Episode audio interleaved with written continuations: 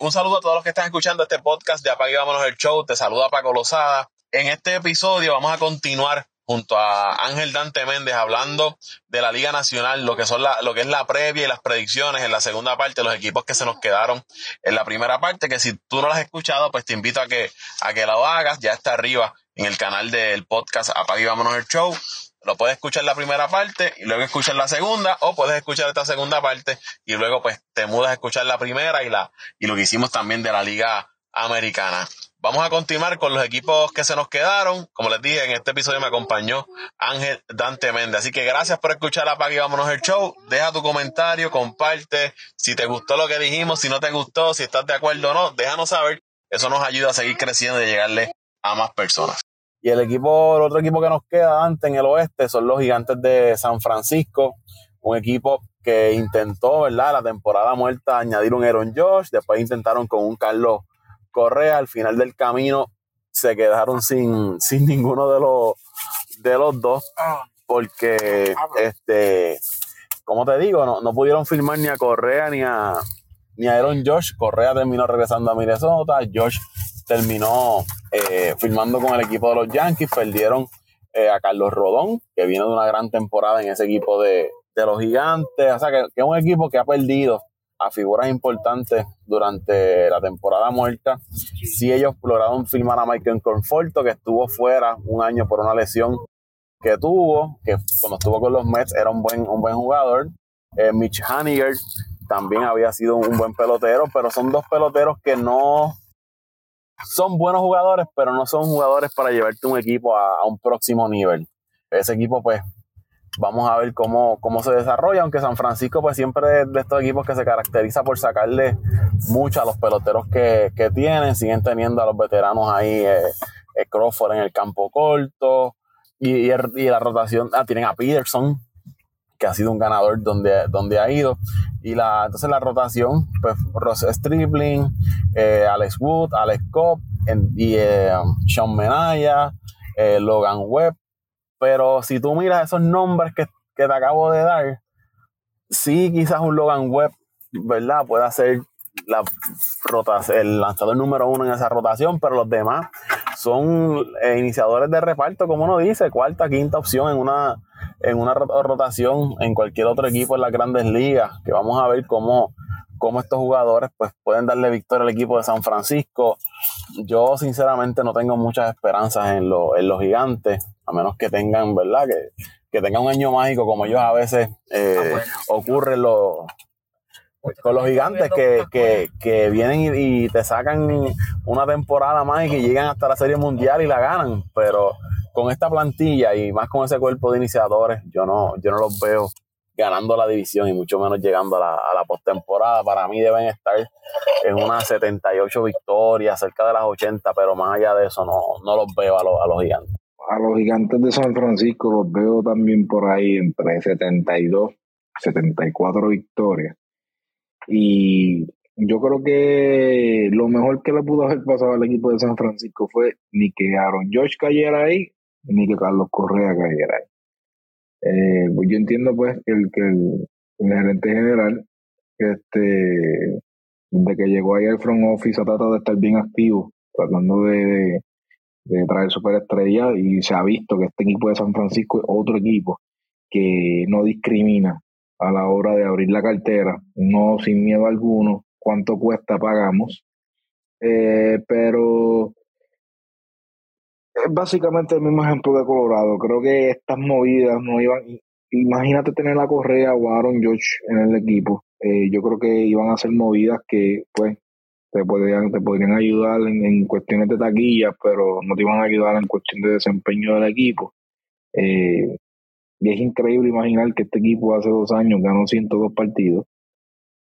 Eh, prácticamente sin, sin, sin, una plantilla que tú, que tú digas, esto es un Por, por eso te campeón. digo antes que este equipo es de los que de momento, sí. cuando uno menos se le espera, dan el palo con un roster ahí que no dice, pero ven acá y estos sí, tipos quieren. No, cogieron ahí dos o tres ahí, de, de, crearon dos o tres jugadores ahí en PlayStation, lo pusieron a jugar ahí y hicieron el trabajo, por decirlo así. Pero es un equipo que hay, este otro equipo también que se ha desempeñado históricamente, ha traído eh, buenos talentos de las ligas menores. Hay que ver en qué estatus está ese, esa finca, ese sistema ahora mismo, eh, con todos estos cambios que están pasando ahora en las ligas menores. Porque es que te digo, es, para mí, yo siempre que hablo del equipo de los gigantes, tengo que hablar de Tim Lincecum. Este tipo de lanzador que pasan los años y, y, todavía, pues no, como, como quien dice, yo no puedo, eh, no me hubiese podido imaginar lo que, lo que podría haber sido este lanzador si no fuesen por las lesiones.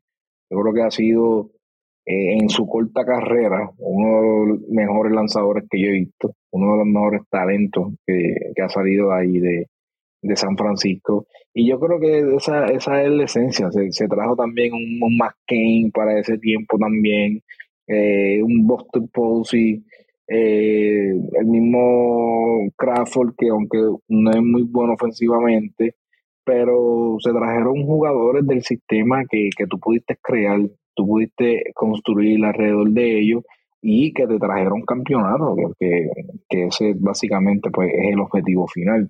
Así que yo creo que este equipo de San Francisco debe volver a esa esencia del sistema de ellos que tanto éxito le ha dado y como una combinación también de dinero, porque estos equipos del oeste, casi todos, eh, a excepción de Colorado posiblemente, todos tienen la capacidad de poder gastar dinero.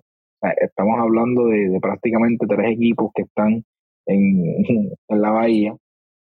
son, son, son franquicias que, que se que se mercadean bien, hay mucho, hay mucho dinero corriendo en eso. Y pues se vio este año con el equipo de los Giants, salieron agresivos a tratar de controlar dos o tres jugadores, pero yo diría que se reservaran ese dinero por el momento, porque aún teniendo superestrellas, no creo que estén a un nivel de un equipo de los padres o un equipo de los Dodgers.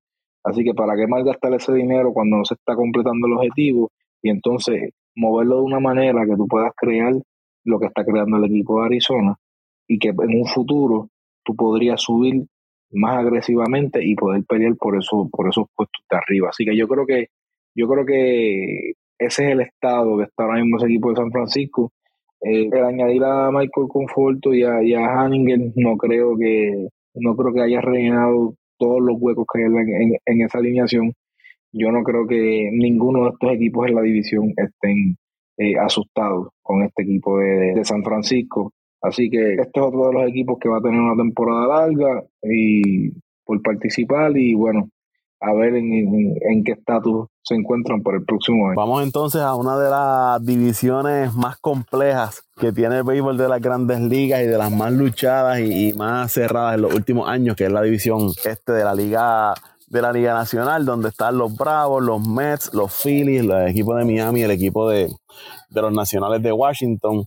El año pasado, pues el equipo de, los Bravos y los Mets terminaron con similar récord, una victoria cada uno. Eh, Filadelfia con 87, pero Filadelfia llegó hasta la Serie Mundial a pesar de, de tener esa, esa marca. Los Marlins, unas 69 victorias. Y el equipo de Washington tuvo 55 victorias, llegando últimos. Vamos a comenzar con, con Washington, Dante. Eh, porque este equipo pues ha hecho una serie de cambios, no se ha desprendido de la mayoría de sus jugadores, si no todos que ganaron ese, esa serie mundial. Lo que queda por allí es un Patrick Corbin, eh, Stephen Strasburg pues siempre está lastimado. Eh, ellos tienen en cuanto a jugadores jóvenes, no, Ah, bueno, Víctor Robles, que estuvo en ese equipo que ganó la, Serie Mundial, que todavía sigue, sigue ahí. Tienen a Keibel Ruiz, que es el receptor. Tienen un CJ Abrams, que son jugadores que ellos esperan que, puedan eh, desarrollarse como grandes jugadores en las grandes ligas. Eh, veteranos como Jamer Candelario y Dominic Smith. Joey Meneses jugó con el equipo de México en el Clásico Mundial y tuvo una buena temporada el año pasado. Pero la rotación pues volvemos, ¿no? Un Patrick Corbin con un 6.31 de efectividad el año pasado. Eh, eso sí, tienen a un Josiah Gray, que es joven, que se espera mucho de él, y McKinsey Gore, que era como que el principal eh, lanzador en esa rotación del equipo de, de, los prospectos lanzadores en el equipo de los padres de San Diego, pues está con Washington y le van a dar la oportunidad esta, esta temporada, que es un equipo que volvemos, a diferencia de Colorado, pueden que no gane la división, que quede en la última posición, pero tiene figuras que o te motivan a seguirlo o son figuras que si explotan como ellos, ¿verdad? Como se, espera, pues puedes construir alrededor de ellos. Así que este equipo de Washington igual, ya ellos sabían eh, qué rumbo iban a tomar sus jugadores principales, decidieron desprenderse de ellos y vamos entonces a movernos a esta dirección con los CJ Abrams, con los Kaber Ruiz, con los McKinsey Gore, eh, Josiah Gray, etcétera, etcétera. Pero este equipo yo los veo, ¿verdad? Ganando unas 60, 65 victorias como mucho, eh, llegando último en esa división este de la Liga Nacional. A menos que de momento esos peloteros jóvenes pues tengan una super temporada, pero eh, lo dudo. Mira, Paco, hace, hace tan solo tres añitos yo tuve la oportunidad de ir a, ir a Washington. Imaginarse uno que allí había un Tree Turner, un Soto, hasta el mismo Kyle Schwarber, un equipo que, que tenía al alemán Machelse. Strasbourg estaba a tope. Se rifaron esa firma de Colvin para tratar de traer campeonato. Eh, lo lograron y ver ahora mismo lo que lo que este equipo de Washington eh, representa eh, para ser el equipo de la capital, obviamente un fracaso. Yo creo que, bueno, la primera fase de, esa reconstrucción empezó con no firmar a, a Bryce Harper y luego terminar eh, cambiando a, a Turner. como tú dices, yo, yo creo que se, con los cambios que están haciendo ahora mismo los nacionales, creo que hay un, hay un poquito de luz. Pero yo creo que ese contrato de Colvin ese contrato de, de Strasbourg es lo que tiene aguantado este equipo de, Washington ahora. Creo que son de los dos peores contratos que hay ahora mismo en las grandes ligas, si no me, si no me equivoco. Yo creo que eh, hasta que ellos no puedan resolver esa situación con esos dos jugadores, eh, no creo que vayan a ver la luz completa al final del túnel. Pero es un equipo que básicamente está en reconstrucción, eh, dependiendo de esos jugadores que recibieron esos, en esos cambios.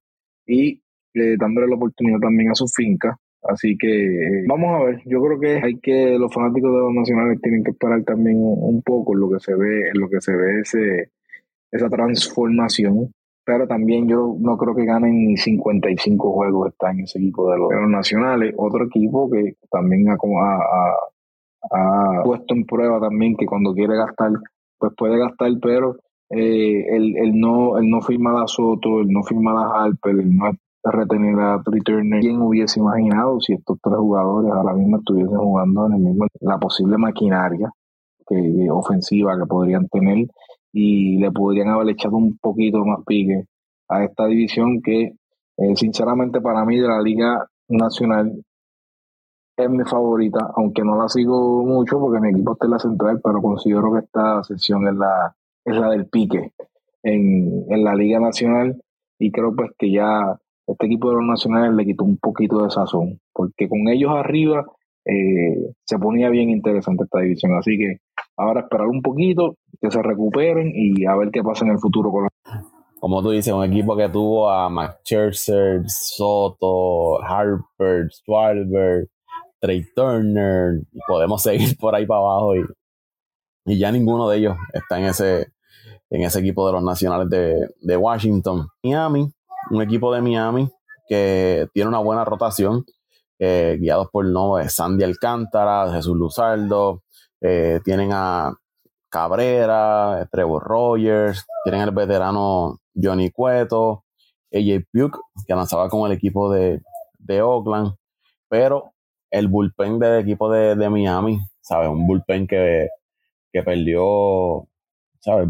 Perdió 31 partidos, blow safe, tuvieron ese equipo de, de Miami el año, el año pasado. Eso no, no habla muy bien. Vamos a ver si entonces eh, pueden reforzar ese bullpen para entonces salvar los juegos de, de esos iniciadores que, que, le han dado ¿verdad? buenos, buenos, eh, buenos años, como es el caso del Cántara, que viene a ser el Sayón y uno de los lanzadores principales en la, en las grandes ligas. El bateo también ellos tenían muchos problemas. Ellos habían firmado el año pasado a Ole Soler, no había tenido buena temporada, pero entonces tenían unos jugadores como Brian de la Cruz, Jesús Sánchez, que eran jugadores jóvenes que ellos esperan que puedan dar ese paso al frente en la, en la ofensiva. Y añaden a Luis Arraez, pelotero que ese muchacho nació con un bate en la mano. Tiene mucho bate a Luis Arraez y Jim Segura, un veterano en, caso de Segura que, que, siempre produce, buscando entonces darle un poco más de, de ofensiva a esa, a esa alineación, pero aún así este equipo de Miami, pues yo lo veo quedándose cortos en esa división tan, tan complicada sí deben estar ganando unas 75 eh, victorias, quizás llegando a, a, las 80 y complicando el panorama, pero al final este equipo de Miami se debe estar quedando. Mira, Paco, este equipo de Miami, yo no, yo no sé qué decirle de este equipo de Miami, todos los años es la misma historia. Yo no veo, eh, en el papel se ve que hacen cambio, pero la realidad del caso es que yo no sé hace cuánto este equipo de Miami lleva lleva en reconstrucción. Yo creo que aquella vez que hicieron el ceguero ese con José Reyes, lo de Stanton, este, Hanley Jamírez, no sé si te acuerdas, que hicieron un ceguero. Ellos, cambiaron, pero ellos cambiaron a Marcelo Zuna, Christian Jelly y a Stanton, esos eran sus guardabotas. y bueno, obviamente, pues con, con, con el fallecimiento de Fernández, que en paz descanse, esto pintaba como un equipo de futuro, con una con esa calidad de lanzador, esos tres, unos tres outfielders que posiblemente eran los más, de los, más rápidos, los más envidiables en, las grandes ligas.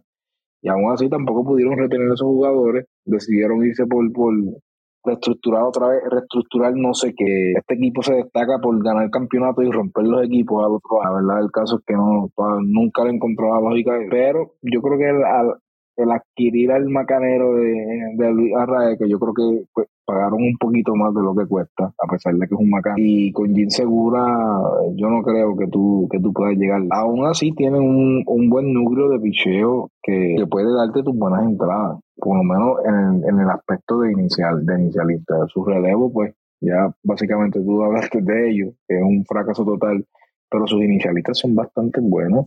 Eh, a un nivel de que tú podrías poner a estos lanzadores en otro equipo y posiblemente te, podrían ser segundo y tercero inicialistas en equipos buenos, porque tienen para, para, de, para elite.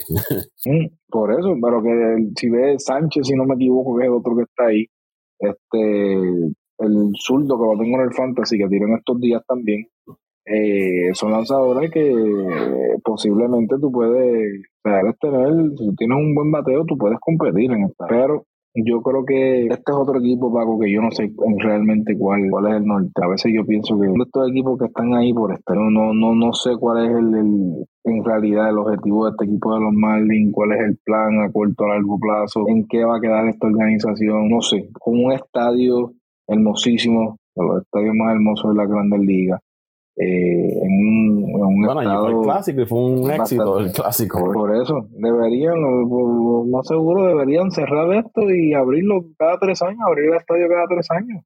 Porque es que yo creo que lo del clásico se llenó en los poquitos juegos que hubo allí. ¿Cuántos juegos hubo allí? Como 10 juegos. No, 12 juegos. una ronda, la primera ronda y luego la, la final. Vamos, vamos a poner entre 15 y 20 juegos. Hubo allí. Ah, no tanto. Me fui, me fui un poquito de. Vamos a poner, vamos a poner 15. Posiblemente estos 15 juegos se llenó más que lo que se llenó hace parque los pasados Así que eso, no sé. No sé si ustedes en la página que yo, pero yo en realidad yo no sé cuál es el, motivo y, ni, ni la visión que tiene este equipo de. lo, lo, hablamos ahorita con, con Colorado. Parece, aunque con más piezas, pero es un equipo que también parece que no tiene algún rumbo. no, no compite, no, no sé. Vamos a ver qué pasa con ellos esta temporada. A lo mejor, a lo mejor eh, mojan, pero no empapan. Eh, pero una pasada, otro, otra temporada que vemos a los, a los Marlins en pues, los nombres de los 30 equipos, pero sin ningún, sin ningún tipo de impacto. Vamos a hablar de los Phillies ah, de Filadelfia. mala mía, Pago, y obviamente eh, por lo menos se ven mejor que el equipo de los nacionales. Se me olvidó decirte, los tengo cuartos, por ahí un 65, 70 victorias. Pero que la gente no se deje llevar que por 70 victorias haya algún tipo de, de misión. Aún así sigo eh, me sostengo que este equipo no tiene ahora mismo ni visión ni misión en lo que, en lo que respecta a, su, a sus planes a corto los Phillies de Filadelfia, los, subcampeones, ¿no? Equipo que, que llegó a la Serie Mundial el año pasado, perdió frente al equipo de, Houston, un equipo que entró caliente a los playoffs y eso los llevó a sacar del camino a Atlanta, los llevó a sacar del camino al equipo de, de San Diego y finalmente pues chocaron con el equipo de, de los Astros de Houston, pero es un equipo que abre la cartera, invierte en peloteros. Este año pues se llevaron a, un Trey Turner, lo sumas a un Schwarber, lo sumas a un Real Muto, eh, tienes un Castellano, tienes ahí un Bryce Harper, aunque va a estar, ¿verdad? Fuera por, por una, un tomillón que recibió el año pasado. Y entonces Rhys Hoskins, que es su primera base, pues que va a perderse el resto de la temporada por ACL, pero aún así este equipo ofensivamente sigue teniendo los, nombres ahí, sigue teniendo los, los bateadores. Y en cuanto a, su picheo, pues se queda eh, básicamente igual, ¿no? Con Nola y Wheeler siendo su 1 y 2. Añadieron a Tijuan Walker, que le, le, da profundidad a ese picheo y también pues te da salidas de, de calidad y con esa ofensiva pues debe lucir muy bien. Reforzaron el bullpen, se llevan un Craig Kimbrell, aunque ya está en sus últimos años, pero te puede hacer el trabajo. Gregory Soto, que era un buen relevista ya en Detroit, para unirlo entonces a lo que sería José Alvarado y Ser Anthony Domínguez. Hay que ver cómo se recupera eh, Ranger Suárez, que había estado ¿verdad? lastimado. Pero este equipo de, de Filadelfia debe, debe, estar ahí luchando en esa, en esa división del este porque es un equipo que ahora con Trace Turner pues es aún más peligroso. Pero la baja de Harper y Hoskins puede crear un hueco en esa, en esa alineación, pero debe ser un equipo que debe estar cerca de las 88 victorias, 90 victorias y peleando duro con el equipo de los Mets y el equipo de, los Bravos.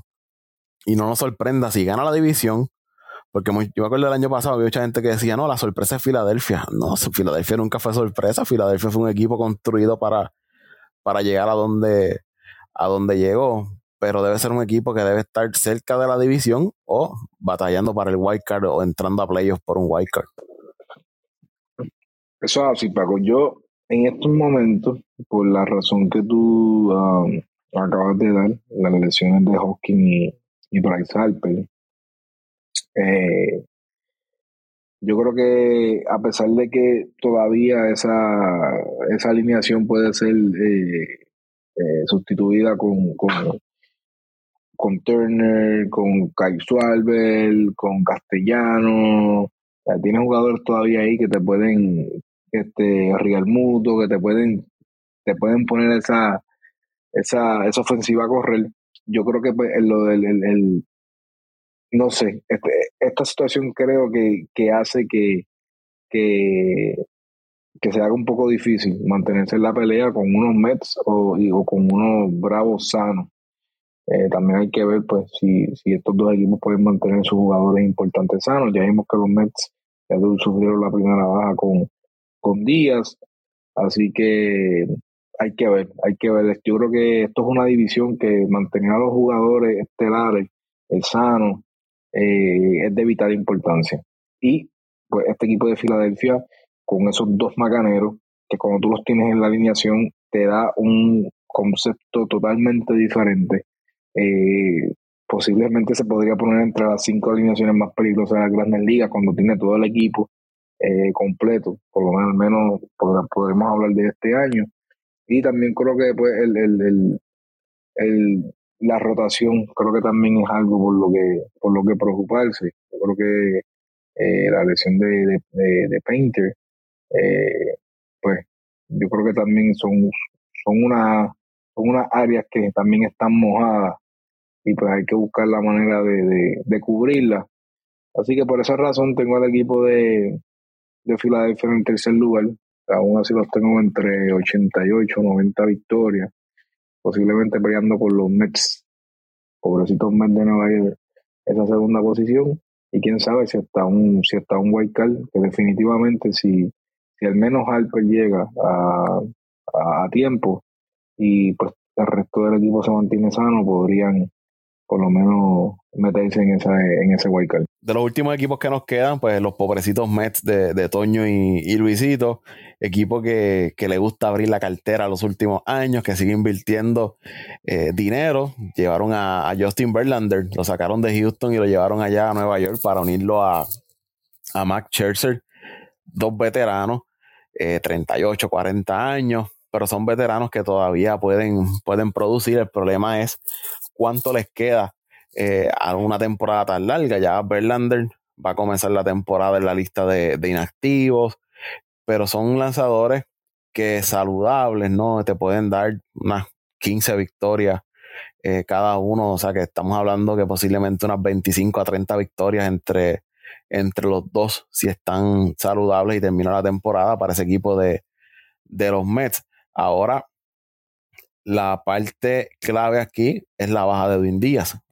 Perdieron a Edwin Díaz, entonces van a depender de otros dos veteranos ahí en esa parte final del bullpen si es que no hacen cambios, como son el Robertson y Otavino. Yo te diría, Dante, y me, tomo el riesgo no de decirlo, que sin Edwin Díaz, ese equipo de los Mets fácilmente va a tener eh, unas 10 victorias menos a lo que tuvieron el año pasado, eh, porque no es lo mismo tú entrar a un juego dos carreras arriba, una carrera arriba y con Edwin Díaz ahí, que era casi seguro que iba a salvarte el juego. Ahora tienes esa incógnita en la parte final del partido y vas a depender entonces de, jugadores que quizás vieron sus mejores años pasar. No sé, eso, esa baja de días es más importante de lo que la gente quizás puede, puede entender.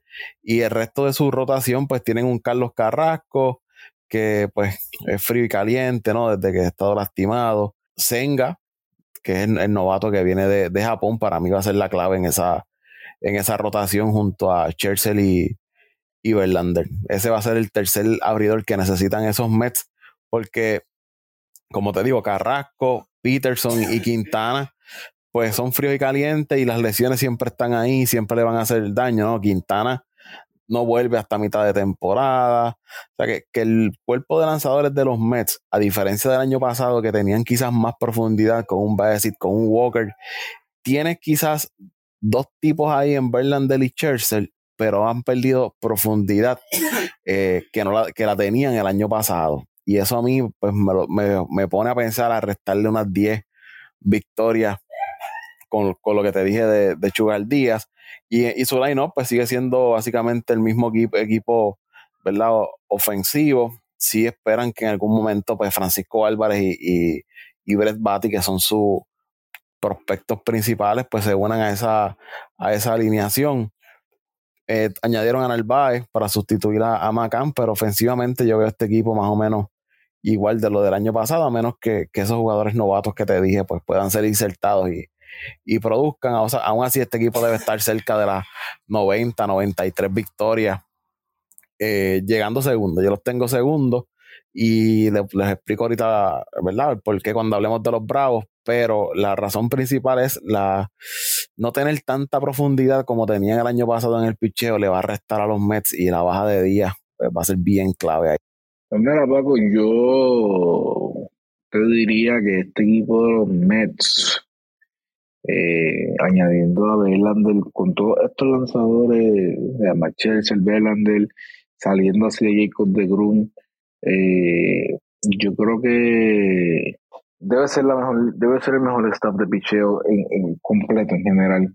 A pesar de que pues salieron, obviamente cuando Díaz regrese, eh, pues se debería marcar esa, esa oración, pero yo creo que ahora mismo, pues, la baja de hoy en día a lo mejor no va a ser el efecto. En, posiblemente estén en esa segunda posición, eh, maybe peleando esa primera. Yo creo que ese efecto, el efecto Díaz no va, no se va a ver mucho en la serie regular. Yo creo que donde, se va a ver es en las playoffs.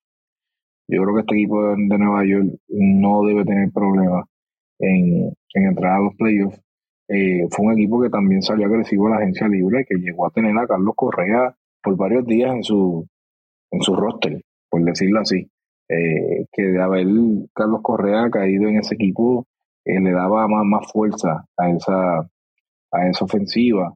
Pero pues, por las situaciones que ya todos sabemos, sobre Carlos Correa no se pudo completar ese, pues, esa transacción y pues, no tienen ese bate adicional.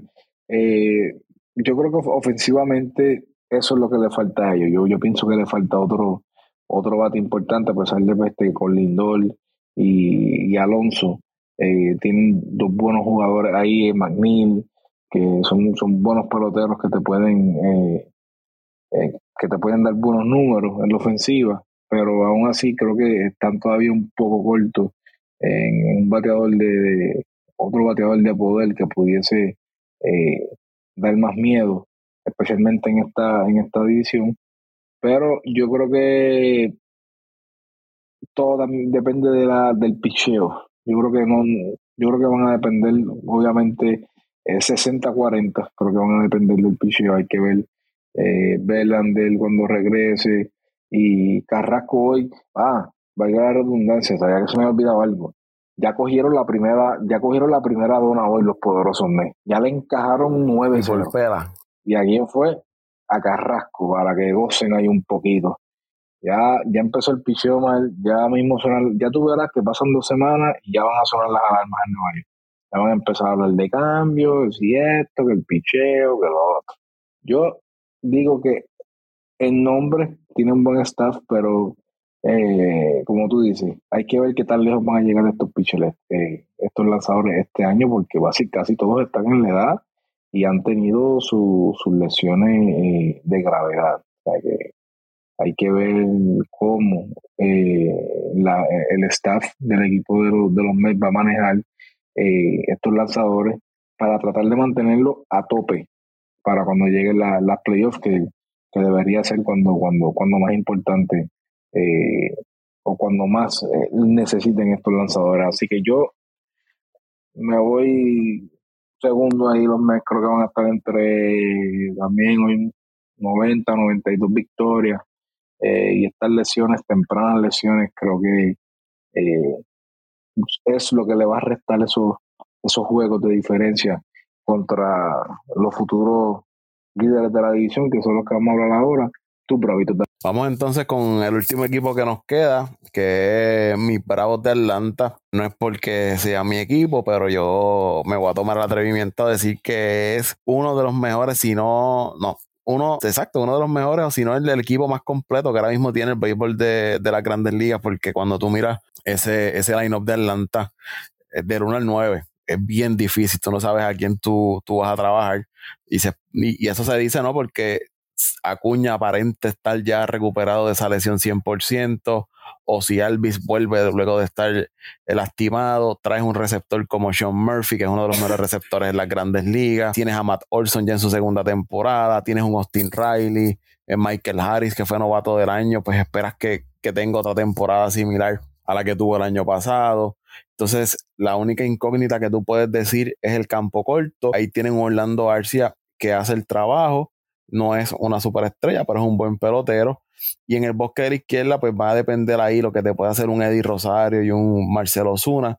Pero aún así tú tienes en el banco todavía un Travis Diarnot que lo puedes traer como designado, que lo puedes ser como tu receptor regular. Así que este equipo tiene 11 peloteros fácil, que 11 a 12 peloteros que pueden ser regular en cualquier equipo y capaces de, de producir a un buen nivel en las grandes ligas. Y la rotación, pues entonces tienes un Max Fried siendo el, el as de esa rotación con un Spencer Strider, tendrías ahí entonces, luego de ellos, pues ahí es que yo, si te digo que el line-up es de los mejores en las grandes ligas, el cuerpo de lanzadores, aunque está entre los mejores, pero tiene mis dudas una vez pases de Fried y Strider, porque Charlie Morton pues ya está entrado en edad, ya el año pasado vimos, ¿verdad? Que ya venía un poco bajando, pero entonces depende de lanzadores como Kai Wright, que ganó sobre 20 partidos el año pasado, pero comienza la temporada lastimado. Que pongamos que vuelva bien y tenga una temporada no de 20 juegos, pero que te gane sus 15 partidos, pues entonces tienes un 1, 2 y 3. Pero ese cuarto y quinto lanzador, pues ahí quizás los, los Bravos estén un poco débiles y no porque no tengan las piezas, es porque necesitan que esos lanzadores pues den el paso al frente. Te hablo de un Ian Anderson, que ha tenido buenas temporadas desde que subió con los Bravos, pero el año pasado no le fue bien y terminó en, en AAA.